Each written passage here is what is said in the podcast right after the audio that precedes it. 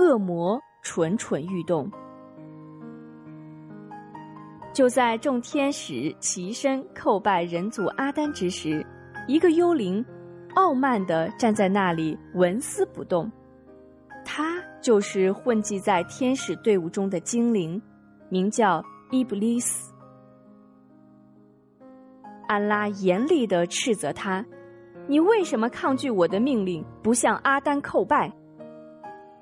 伊布利斯冷笑着说：“我比他优越。”你用火造我，用泥造他，我为什么要叩拜比我低贱之人呢？安拉见他振振有词、妄自尊大的神态，十分的愤怒。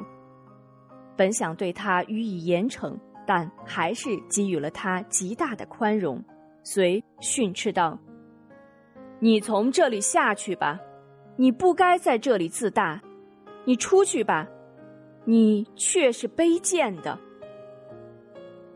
伊比利斯祈求安拉不要处置他，宽容他，直到人类复活之日。安拉说：“直到世界末日到来之前，你将终身受到诅咒。”说罢，安拉便把伊比利斯逐出了天庭。伊比利斯暗想。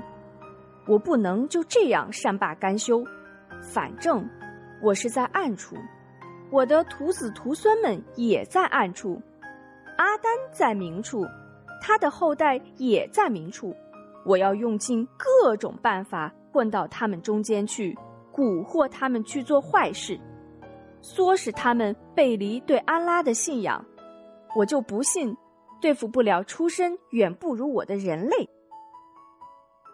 安拉对伊比利斯的险恶用心了如指掌，严厉的训斥他说：“你在有理智的人们中间不会有任何可乘之机。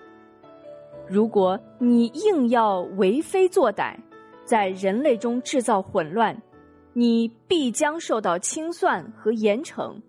我必把你和顺从你的迷雾者一起扔进火狱中。”